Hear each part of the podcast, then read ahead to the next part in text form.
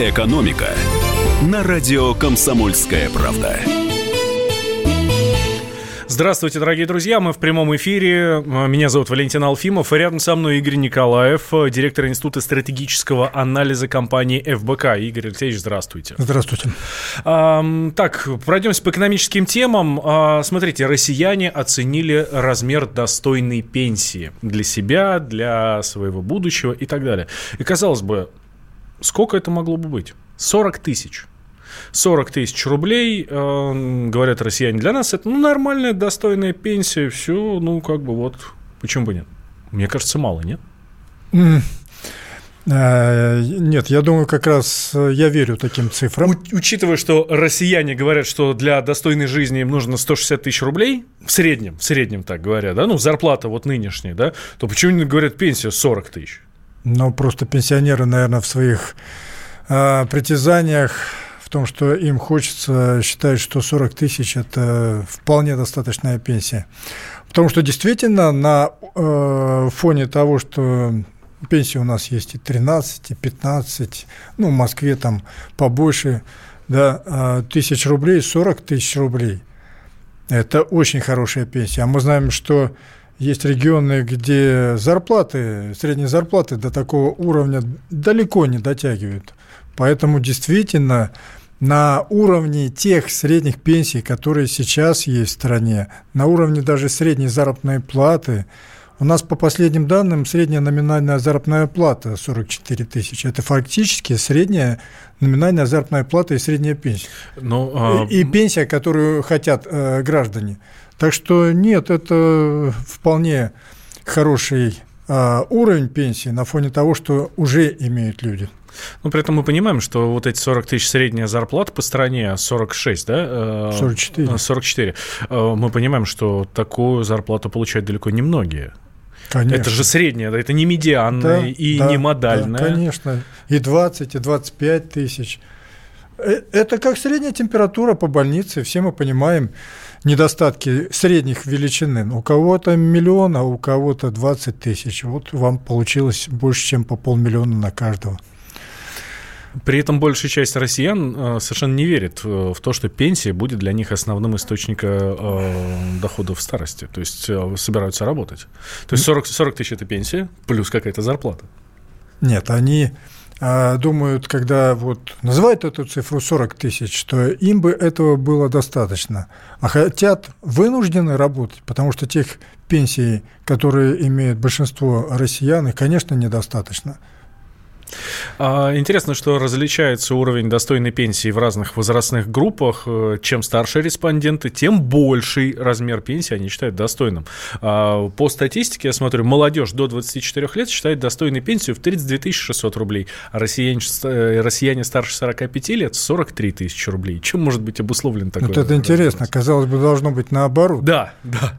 Но я попытаюсь так сходу постараться объяснить. Просто э, совсем люди молодые, они, для них еще пенсия настолько далеко и пенсионный возраст, что, наверное, считаю, что все равно эти цифры, о которых сейчас идет речь, они какие-то такие умозрительные, оторванные от реальности. А тот, кто уже в предпенсионном возрасте, ну, в старших возрастах, для них это уже становится более ощущаемо и они видят, э, какова дороговизна жизни, и поэтому называют более высокую цифру относительно молодых.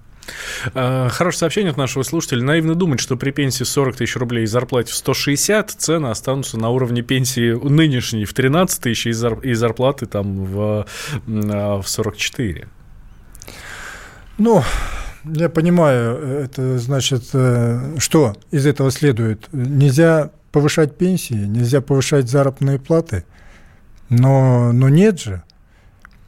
А инфляция зависит далеко не только от того, какие деньги получают люди. Вы как раз с языка примера. сняли, потому что я а, как раз хотел сказать, что многие говорят, что а, пенсия, рост пенсий является чуть ли не главным толчком для инфляции. Да, ну тогда, наверное, где-нибудь там в Германии, в Голландии, где пенсии по 2, там, и больше тысячи евро, там инфляция должна быть запредельной по этой логике.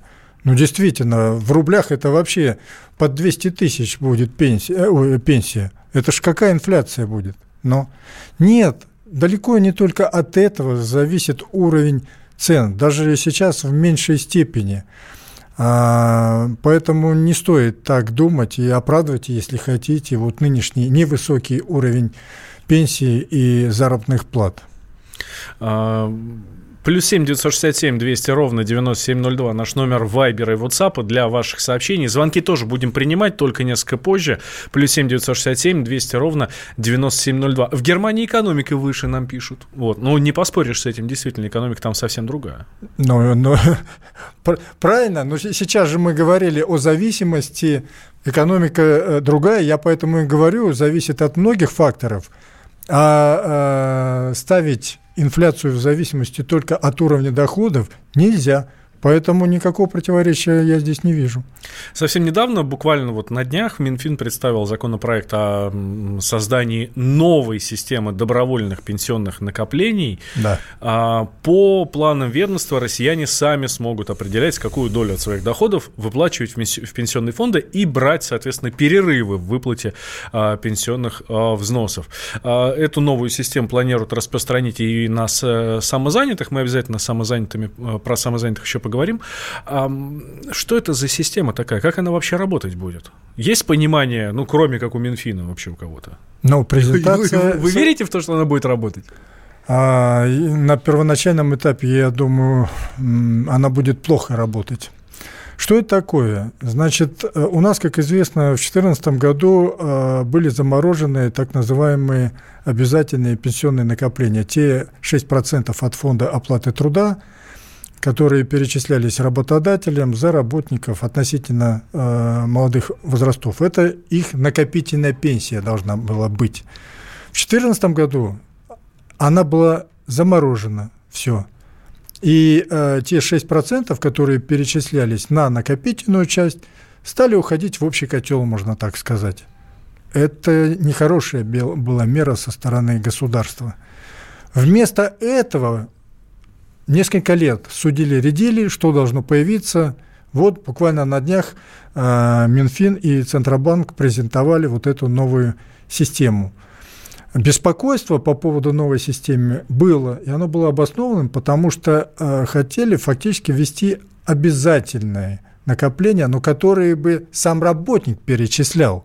То есть помимо подоходного налога в 13%, от 1 до 6% он должен был перечислять на вот эту вот свою обязательную накопительную часть.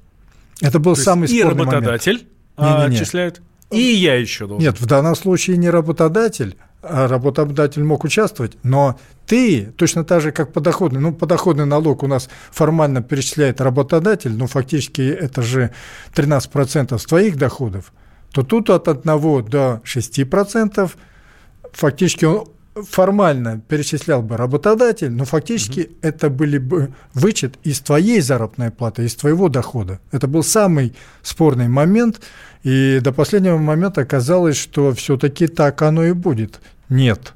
Вот с удовлетворением можно констатировать, что от этой обязательности отказались. А, сейчас ты можешь перечислять действительно добровольно. Государство тебе предоставляет налоговые льготы, налоговые льготы, причем и работодателю, который тоже может участвовать в этом софинансировании. Но главное, что это будут добровольные а, перечисления со стороны работника. Он сам будет решать, будет он работать, э, будет он участвовать в этом как он называется, гарантированный пенсионный план, по-моему, или не будет. Государство сейчас стимулирует это чем? А, оно говорит, что те средства, которые были заморожены в 2014 году, вот это у вас будет уже, они сюда присоединятся. Угу. Вот они чем э, стимулируют. Вот, почему я сказал, что есть э, вопросы. Потому что для того, чтобы люди добровольно перечисляли, Должно быть доверие. Доверие. Потому что я, например, ну, условно завтра начну перечислять, я с удовольствием готов откладывать себе там 5% от зарплаты на свою пенсию, чтобы потом поехать, как вот немецкие пенсионеры, да. про которых мы сегодня уже говорили, а, чтобы потом, как эти пенсионеры, поехать путешествовать по миру, глазеть везде и, собственно, получать эти самые деньги. Но я Доверие. их получу разве? Правильно. Доверие-то подорвано. Особенно на фоне, э, да, вот я уже сказал, про заморозку обязательно пенсионной компоненты. А у нас состоялось такое непопулярное решение, как повышение пенсионного возраста, но и другие. В общем, доверия нет. А, а когда нет доверия, я не думаю, что это будет массовое какое-то явление, что, что люди начнут так активно участвовать, несмотря на вот этот пряник, что теперь то, что было заморожено, присоединится а, к этой сумме, которую вы потом а, в будущем сможете получать. Я считаю, что сначала надо было восстановить доверие. Как? Я не думаю, что таким образом власти поступят, но сказать, извините, мы заморозили, вот все, что мы заморозили, мы восстанавливаем. Вот это, вот это шаг. Вот, вот молодцы все-таки. Тогда я верю. Вот восстановили то, что на самом деле не накопилось на обязательных накопительных этих счетах, да, это, был бы, это была бы совершенно другая обстановка. Но такого нет. Нам просто говорят, что вот то, что было, там присоединиться, а пока ну, общем, давайте нам, участвовать. Нам надо было просто местами поменять вот эти два пункта и все. Да. Так, делаем небольшой перерыв. А, через две минуты возвращаемся. Игорь Николаев, директор Института стратегического анализа компании ФБК у нас в студии.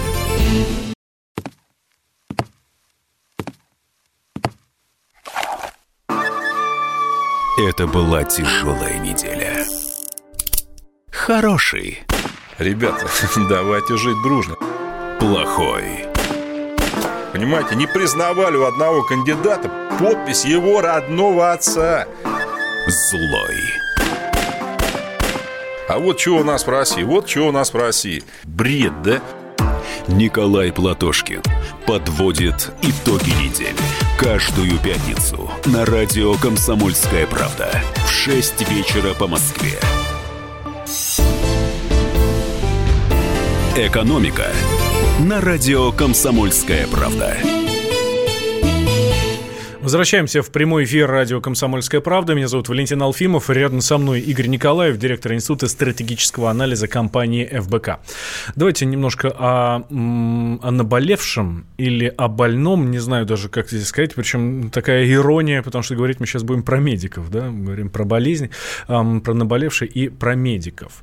Очень неприятную тенденцию нам сообщает а, РБК со ссылкой на справки Минздрава со состояние здравоохранения в разных субъектах федерации. Так вот, оказывается, в некоторых... Э, у нас в 54 регионах страны э, наблюдается сокращение количества врачей. В 54 регионах страны врачей стало меньше.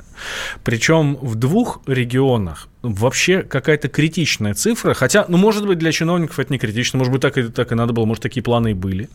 Но смотрите, в Бурятии отток медиков – 59%. На 59%, то есть больше, чем в два раза, стало меньше врачей в Республике Бурятия. В Новосибирской области врачей стало меньше на 58%.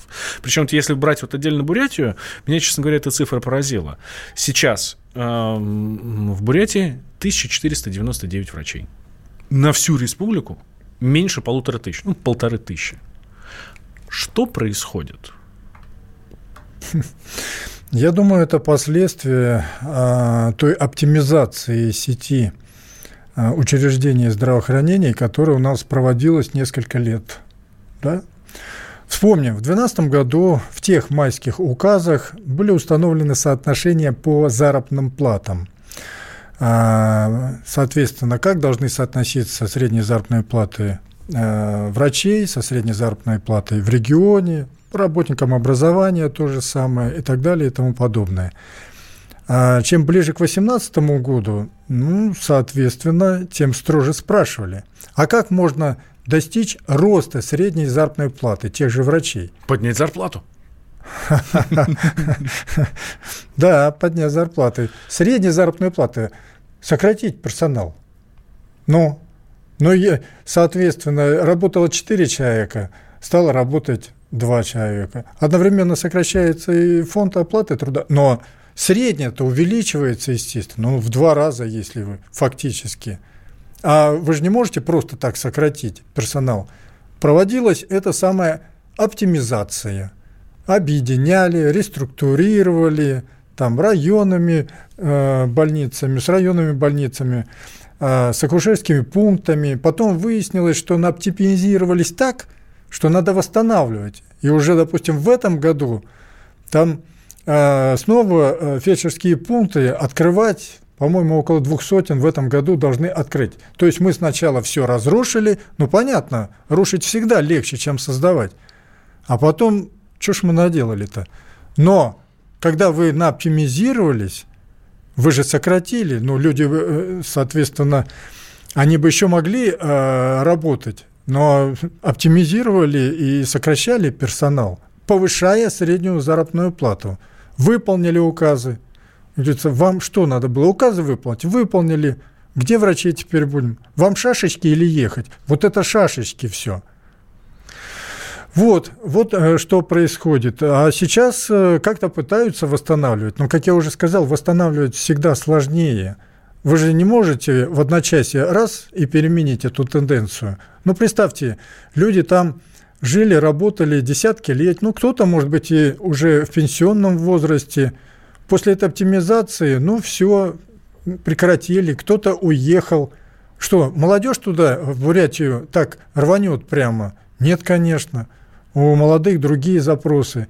И мы сейчас говорим, давайте как-то пересматривать условия по программам «Земский учитель», «Земский доктор», будем им по-моему, последняя инициатива, на днях тоже, по-моему, миллион подъемных, еще что-то давать.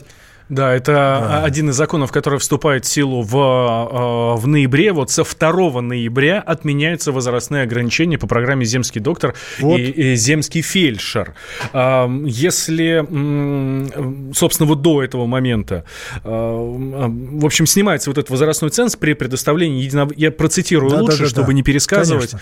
Э, снимается возрастной ценз при предоставлении единовременной денежной выплаты врачам и фельдшерам, которые переезжают на работу в сельскую местность либо в города с населением до 50 тысяч рублей. Ранее право на данную выплату имели медработники в возрасте до 50 лет. То есть, если тебе нет 50, ты переезжаешь в сельскую местность или в небольшой город, ну, там до 50 тысяч человек. Я знаю, там Переславль-Залесский, он 37 тысяч человек. Ну, вот, вот маленький городок, вот примерно такой, да. А, если тебе нет 50, ты получал, соответственно, а, подъемные. Врачи а, миллион рублей, фельдшера 500 тысяч рублей. Я так понимаю, что они поняли, что эта штука не работает. И э, теперь предлагают эти деньги всем, лишь да. бы поехали. Смотрите, ведь это очень показательно. До 50 лет это на самом деле, ну, это же не до 30, да, там молодым. До 50. И это уже не могло а, обеспечить то, что нам надо. То есть лишний раз убеждаешься, действительно, вот разрушить легко, а восстановить очень сложно. Сейчас пытаются только восстановить. А, так, эм, при этом и продолжая ту же самую статистику Минздрава, которая нам говорит о том, что в Бурятии минус 58%, в Новосибирской области, а в Бурятии минус 59%, в Новосибирской области минус 58%. А, есть и положительная динамика. Положительная динамика в 31 регионе. То есть 54 региона отток врачей, 31 регион приток врачей. В Хакасии число врачей увеличилось на 313% в три раза. В три раза. А в Омской области выявлен прирост в 303%. Тоже в три раза, но чуть-чуть поменьше. Ну и вот, э, честно говоря, цифры, которые в Омской области, меня прям шокируют. Было 7930 а, врачей, теперь 32 781 врач. Ну, это какая-то удивительная статистика, действительно. Мне трудно представить, что э, столько вакансий вот вдруг образовалось. Я, я не понимаю такой статистики, чтобы вот так вот в несколько раз сразу все выросло. Э, э, э, это как это? Либо у, них, либо у них 24 тысячи был недобор. Ну, то есть, если сейчас 32 тысячи и все они работают, а было 7 тысяч, да. ну, там 8 тысяч, да, и они тоже все работали, значит, получается, 24 тысячи врачей был недобор. Это что что такое получается? Это чудеса какие-то получаются. Я говорю, это надо со статистикой еще а, разбираться. Но другой статистики у нас нет. Да, да мы же сами не можем, поэтому приходится оперировать этими цифрами порой Удивляюсь и сильно удивляюсь. Да, Вероника Скворцова, это глава Минздрава, связывает такую тенденцию с переездом специалистов в области с более высокой зарплатой. Ну, Но вот эти что... тенденции тоже есть. Но это как бы, знаете, а, это объективные процессы. Ну, так это всегда а, будет. Люди, естественно, переезжают туда, где больше платят. Но э, это естественно. Но все-таки, я думаю, министр здравоохранения умалчивает о а, результатах той оптимизации сети учреждений здравоохранения, которая в том числе привела к вот этим результатам. И э, умалчивает о том, что это, как я уже сказал, результат вот такого выполнения майских указов по вот этим соотношениям между заработными платами. Сократил, оптимизировал, сократил, средняя зарплата выросла, указ выполнен. А потом видим, ну ничего ж себе, где врачей брать, брать будем. А, и интерес... пишет нам, наверное, в Хакасии был один врач, а сейчас три. А, пишет нам Олег. Нет, Олег, как раз... А, Два и шесть. Нет, ну было 1862 врача, стало 8476. Ну, то есть здесь цифры совершенно другие, и, ну, меня очень удивляет такой прирост. И в связи с вот этой вот всей историей с медиками, очень интересным выглядит исследование компании по трудоустройству Headhunter, которое определило, где работают самые счастливые люди. В каких отраслях? Да. В медицине и фармацевтике. На первом месте. Медицина и. Ну. фармацевтика на первом месте. При том, что мы сейчас только что говорим, что в 54 регионах отток врачей. А, да, приток есть, но а, в 31 регионе, а это меньше половины, так-то на минуточку. И мы знаем а, огромное количество увольнений, в том числе и массовых, которые были за последнее время да. в связи с а, зарплатами. А, зарплата врачей и учителей с учителями как-то, мне кажется, чуть поспокойнее стало, но зарплата врачей – это, в принципе, э, уже такое устоявшееся понятие, да, когда вот ты что, зарплата врача, что ли? То есть все, это значит нищий. Ну, к огромному сожалению. Я сейчас не смеюсь, я плачу скорее, да, над нашими врачами. И, полу... и э, Headhunter говорит нам, что самые счастливые люди работают в медицине, фармацевтике, ну и на госслужбе. Ну, значит, они счастливые, они остались, они еще работают, вот они и счастливые. Ну, я, конечно, шучу, но, но надо же как-то объяснять, почему вдруг в медицине. Но это на самом деле хорошо. Если это так, вот мы нашли позитив. Это же хорошо. Но действительно, если нас лечить будут люди, которые счастливые, они же будут лучше нас лечить. Я почему-то так думаю. А, действительно, средняя оценка уровня счастья у работников медицины и фармацевтики оказалась наивысшей – 6,1 балла. Ну, это по десятибалльной шкале. То есть больше ни у кого нет. А на втором месте сфера госслужбы 5,9 баллов. Ну, здесь все понятно, почему госслужащие, а, чиновники всякие э, счастливы. Опять же, это средняя по больнице, мы понимаем. Да.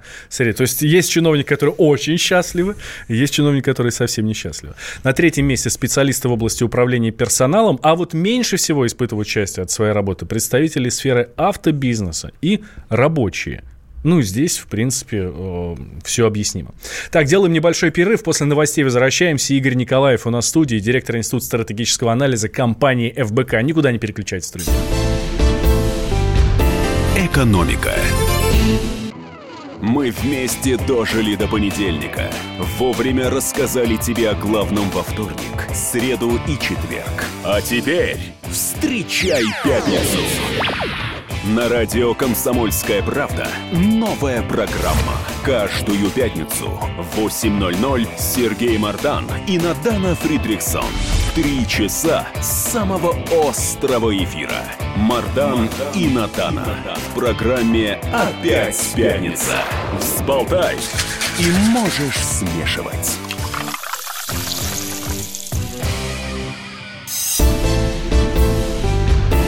«Экономика» на радио «Комсомольская правда». Возвращаемся в прямой эфир, дорогие друзья. Меня зовут Валентин Алфимов. Рядом со мной Игорь Николаев, директор Института стратегического анализа э, компании ФБК.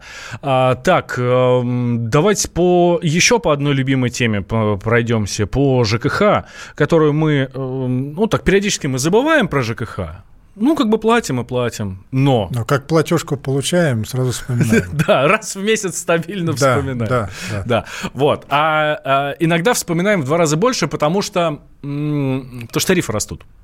И вы не поверите, друзья, ну, в 2020 году они тоже вырастут. И я вам больше скажу, в 2021 тоже вырастут. В 22 и так далее. А, и первый вопрос, который у меня рождается, и не только у меня, а я уверен, у всех наших слушателей, сколько можно терпеть? Как долго будут повышаться тарифы ЖКХ? Ну, они будут повышаться, я думаю, всегда. Инфляция у нас, э, рост издержек, он вряд ли когда-нибудь прекратится. Хотя мы же видели, нам рапортовали о том, что даже дефляция была. Но, тем не менее, в целом погоду а, рост цен будет. Это такое... Слушайте, это дефляция, по-моему, это одна десятая процента где-то там в августе, в сентябре, потому да, что да, урожай да, собрали. Да, да? да, да, да, именно плодоовощная дефляция внесла свой вклад в то, что общий рост цен у нас минус 0,1 фиксировался так по отдельным э, неделям в августе, в сентябре. Но э, почему э, не два, а один раз, это объясни, объяснимо. Да, да, и, и, действительно, дорогие друзья, если вы там в этом году у нас повышали тариф с Нового года и там в июле, то теперь один раз. Все, в следующем году только один раз вырастут тарифы. Но все-таки имеет значение, насколько. Потому что могут вам э, один раз, но настолько, что мало не покажется, и будете вспоминать о двух разах, когда в сумме было меньше. Но здесь как раз связано, я думаю, с тем, что ну, инфляция, официальная инфляция, а, это тоже важно подчеркивать, она же снизилась сейчас достаточно существенно, менее 4%, да. как нам а, рапортует Росстат, ну и Центробанк, собственно говоря, подтверждает. Это уже, у него же главная цель а, – это инфляция. Поэтому при снижении до таких невысоких уровней – спрашивается, ну что там, на процент полтора, что ли, индексировать с 1 января, а потом с июля тоже процент полтора. Ну, давайте там 2,5-3% раз в год и все. И я думаю, это, в принципе, разумно. Тем более жили мы, когда один раз в год индексировали. Но другое дело, что тогда были все-таки более высокие уровни инфляции. Так что снижение инфляции, официальной инфляции и предопределяла то, что решили один раз в год все-таки индексировать тарифы ЖКХ. Хорошо, давайте теперь по цифрам пройдемся. А где тарифы вырастут больше всего? В Чечне, Кабардино-Балкарии и в Дагестане. В Чечне 6,5% прибавят тарифы ЖКХ в следующем году, а в Кабардино-Балкарии 5,4%, в Дагестане 5,2%. А вот меньше всего, и здесь я удивлен, в Ненецком автономном округе а, будет прибавка всего 2,6%. А еще Мурманская область, Пермский край, там по 3%. Я привык к тому, что э, коммуналка в, на юге дешевая, на севере дорогая. Угу. И рост происходит, ну, соответствующий. Э, там на юге там поменьше, на севере побольше. А здесь мы видим абсолютно обратную тенденцию. У нас на Кавказе больше всего э, растет э, коммуналка, вот, да, Чечня, Кабардино-Балкария, Дагестан, там от 5 до 6,5%. А меньше всего в Ненецком автономном округе Мурманской области. Ну, это же совсем север. Почему? Ну, я думаю, это связано с тем, вы э, правильно сказали, что вы привыкли к тому, что да. Да, так действительно и было, что там э, была всегда такая достаточно скромная индексация. Ну так э, э, такая вилка образовалась. Сколько ж можно скромно индексировать? Но одна страна, поэтому выравнивать надо это как-то. Так как там фактически получилась низкая база, то сейчас та индексация, которая э, проводится или намеревают проводить, она более высокая по сравнению с теми регионами, где была более а, ускоренная индексация, более высокая индексация, и создалась более высокая база. Поэтому сейчас индексируют, э, соответственно, на относительно меньшую величину.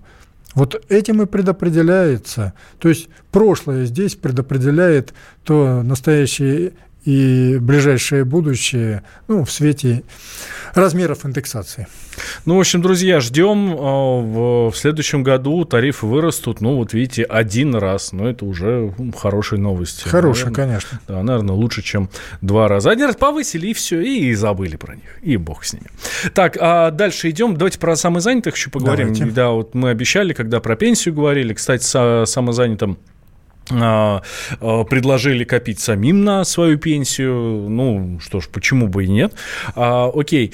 Но есть еще изменения в этой сфере. Ну, по крайней мере, планы пока. Насколько я понимаю, самозанятые граждане смогут участвовать в госзакупках. Да. А, это что это означает? Э, что изменится? Я так понимаю, что, ну, естественно, перепишут под это дело все законы. А, ну, не У нас все там. Э, но, сейчас да. предусмотрен порядок, что определенную квоту, там 10% или около этого, по госзакупкам должны выделять на закупки у малого бизнеса. А вот теперь правительство решило, что это пока еще нормативные акты не приняты, а на заседании а, приняли такое решение, что и самозанятые смогут участвовать. То есть определенная квота для баллового бизнеса есть. Пожалуйста, это ваши деньги фактически, подавайте заявки. Но если раньше самозанятые, естественно, не участвовали, потому что они фактически были без какого-либо организационно-правового статуса – то теперь они, как э, другие субъекты малого предпринимательства, могут участвовать в надежде на то, что получат эти заказы, ну и будут зарабатывать на этом. Другое дело, у меня тут же возник вопрос. Окей, а давайте вспомним, кто у нас самозанятые прежде всего и в каких госзакупках они будут участвовать. Парикмахеры? Учителя? Да. Или, ну, или, там репетиторы. Да, всякие, да, да, да, репетиторы. Сиделки. Это что? Это что за госзакупки? Массовая стрижка в каком-нибудь министерстве ведомства или пригласить? Но поэтому не, не будем а, как-то преувеличивать значение этой э, меры. Пока выглядит это, конечно, ну так весомо, красиво, что самозанятые теперь могут участвовать в госзакупках. Хорошо. Но кто у нас прежде всего представлен самозанятыми, они вряд ли рассчитывали на то, что они а, будут действительно получать какие-то госзаказы. Да им на самом деле этого э, и не надо. На самом деле у них позиция такая, вы нас не трогайте, мы сами все зарабатываем, заработаем. А ну, сделали так, что вот легализация, а, такие условия да, а, предоставили. Хорошо, мы согласны. Вот сейчас создали условия 4% от того, что мы заработаем, если работаем с физическими лицами.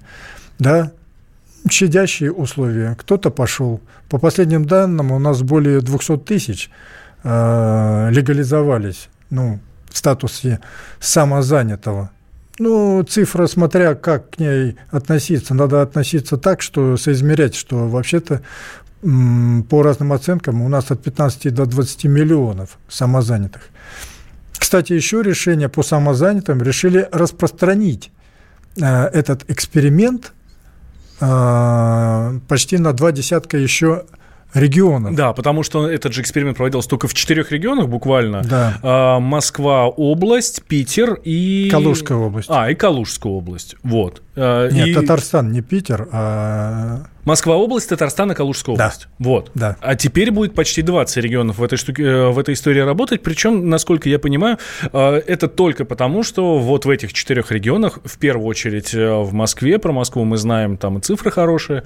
Ну, в общем, положительный эффект дало вот это введение статуса самозанятого? Ну, вот это для меня не очень понятно. Ведь это только с этого года в качестве эксперимента на 10 лет мы определили 10 лет эксперимент 4 региона. Через полгода говорим, о, все замечательно, хорошо, давайте на 20 регионов. Слушайте, но мы еще картину полную не имеем. А вы разберитесь, а кто зарегистрировался в качестве самозанятого? Ведь а, не секрет, что некоторые индивидуальные предприниматели, они были в статусе ИПшников, решили просто перерегистрироваться. Чтобы платить меньше потому налогов. Что, естественно. Там 6% у, у ИП, а у Вы хотели, 4, чтобы да? люди вышли из тени, а оказывается, те, кто и так был не затенен, они же легально работали. У нас есть статус индивидуального предпринимателя ИП. А теперь перерегистрировались в качестве самозанятого, а самозанятые настоящие-то и не легализовались. А некоторые представители малых предприятий тоже посчитали, так это же выгодно. чего мы будем несколько человек тут в малом предприятии? Давайте все зарегистрируемся как самозанятые и все. Вы проанализировали в ходе эксперимента, который еще идет несколько месяцев, у нас вот за счет этого эта тенденция или за счет другого? Картины нету, а мы распространяем этот эксперимент на 20 регионов. А что за такое вот нетерпение, что за зуд такой? А, так, давайте, друзья, сейчас сделаем небольшой перерыв. Две минуты, сразу после него возвращаемся. Игорь Николаев у нас в студии, директор Института стратегического анализа компании ФБК. А, говорим об экономике, о всем, о, обо всем, что касается а, нас с вами. Так что, друзья, не переключайтесь, дальше будет еще интереснее. Мы нам вам на закуску самое сладкое заставим. Экономика.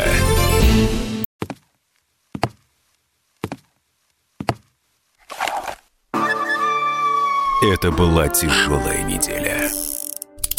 Хороший. Ребята, давайте жить дружно. Плохой. Понимаете, не признавали у одного кандидата подпись его родного отца. Злой. А вот что у нас в России, вот что у нас в России. Бред, да? Николай Платошкин подводит итоги недели. Каждую пятницу на радио «Комсомольская правда» в 6 вечера по Москве. «Экономика» на радио «Комсомольская правда». Возвращаемся в прямой эфир. Радио «Комсомольская правда». Игорь Николаев у нас в студии, директор Института стратегического анализа компании ФБК. Я Валентин Алфимов. А, смотрите, Игорь Алексеевич, какая интересная история. А, Госдума предложила вернуть индексацию пенсий работающим пенсионерам. А, если немножко дальше углубиться в историю, то совсем недавно вот в конце, в конце октября Антон Дроздов, это глава пенсионного фонда, да, сказал, что мы не будем индексировать пенсию работающим пенсионерам.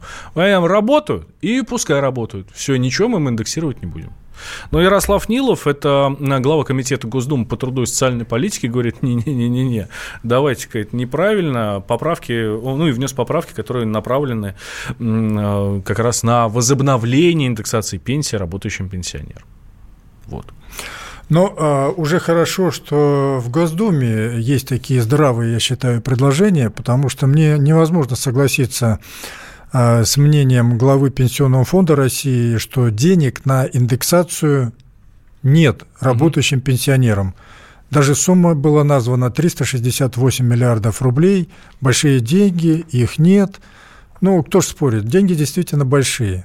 Но все-таки я считаю это очень несправедливо. Несколько последних лет у нас а, индексация не проводится. Мы же знаем, почему люди в пенсионном возрасте идут работать. В подавляющем большинстве, ну, потому что на пенсию-то трудно прожить. Ну, и потому что говоря, они да. имеют полное основание считать, что вот эта пенсия, они ее заработали. И когда прекращают индексировать, эта пенсия, инфляция никто не отменял, она фактически превращается превращается, ну, не могу сказать ничто, но сильно уменьшается в размерах, когда ее не индексируют. Это несправедливо. То есть неработающим пенсионерам, слава богу, индексируют, а работающим пенсионерам не индексируют. Хотя они также работали всю жизнь. Они работали. вообще заслужили эту пенсию. Вот а, два человека, да, в одном возрасте, один перестал работать, и ему индексируют, а другой продолжает работать. И, и... кстати, он еще и Э, налоги перечисляет, да. да, естественно, взносы в пенсионный фонд, он продолжает работать, ему не индексируют. Ему говорят, денег нету. Я хочу сказать, деньги есть. Но есть деньги. У нас есть фонд национального благосостояния. На 1 сентября этого года он составил 8,2 триллиона рублей. А надо сколько? 300 сколько? 328 миллиардов рублей. Так вот, 8,2 триллиона я почему смеюсь, потому что, мне кажется, вы пытаетесь в уме сосчитать, во сколько я раз больше, а я уже сосчитал. Это в 22 раза больше. То есть одну 22 надо откусить? Да. И дать да. Э, на индексацию работающим да. пенсионерам? Да, поэтому деньги есть. почему я еще говорю про фонд национального благосостояния? Потому что если мы посмотрим, а мы, я посмотрел, бюджетный кодекс, да, он же у нас создан для чего? Для обеспечения сбалансированности, в первую очередь, бюджета пенсионного фонда. Слушайте, но если у вас не хватает денег, вам надо сбалансировать. У вас есть фонд, где 8 с лишним триллионов рублей. А нам говорят, денег нет. И давайте работайте, пенсионеры, дальше без индексации, пока ваша пенсия превратится вообще в копейки какие-то. Так что правильная инициатива, не знаю, как она дальше пойдет в Госдуме, но я двумя руками за. А, хорошо, а вот этот вот фонд национального благосостояния, где 8 там с лишним триллиона. 8,2 триллиона. 8,2 триллиона. Ну да, здесь даже на одну десятую ошибиться, это уже огромные деньги. А, Одна десятая 100 миллиардов. Вот. А он нам зачем нужен? Ну, просто если не для вот такого – а, это, вы знаете, это для отдельной передачи интересная тема. А что у нас происходит с Фондом национального благосостояния? Почему мы так накопили и никак не можем... Да, у нас же бюджет рассчитан из нефти там по 40 долларов. Да, по 42. А, вот, а сейчас. а нефть сейчас вообще не 42. Далеко а, не. Да, там 60 с лишним. Да. А, насколько я понимаю, как раз вот эта вот разница, она идет туда, да. вот в этот фонд национального благосостояния. Да. Хорошо, да. отлично, накапливается, супер но у меня почему-то есть ощущение, что здесь такая же история будет, как с пенсионными накоплениями. Здесь вот, история оп, такая. Я свою идет. вам версию предложу. У нас э, не так давно, несколько лет назад, э, внесли изменения тоже в бюджетный кодекс, что э, фонд национального благосостояния, я уже сказал, для чего он да, предназначен, в первую очередь для обеспечения сбалансированности бюджета пенсионного фонда. Но он может э, расходоваться и на отдельные самоокупаемые проекты, но только в том случае, если он достигнет уровня в 7% ВВП. Вот 8,2% это как раз мы только достигли, это 7,5% от ВВП. То есть мы копили всеми правдами и неправдами, чтобы достичь этого уровня – чтобы можно было эти деньги что? тратить на, нас, на нас проекты? Нет, не на нас проекты, на самого разного рода там инфраструктурные какие-то проекты.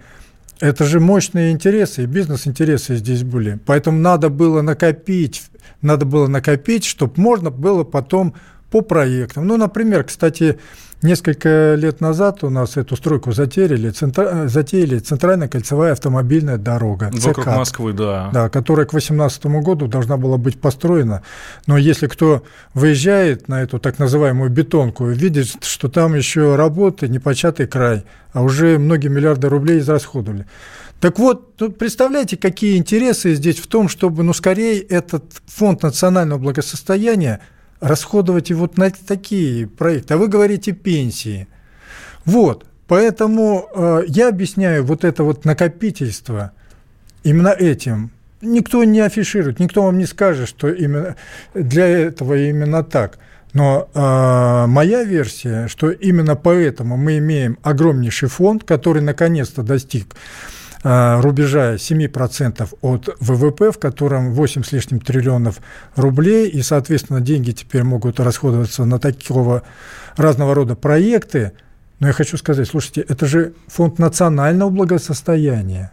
Да, поэтому пенсии в первую очередь все-таки, а не проекты. Не надо национальное благосостояние трактовать столь расширительно – что вот, вот это тоже там дорога, которую мож, могут построить, а могут и нет, это тоже национальное благосостояние. А вот когда мне говорят, вот пенсии, это да, это действительно благосостояние наших людей, я с этим полностью соглашусь.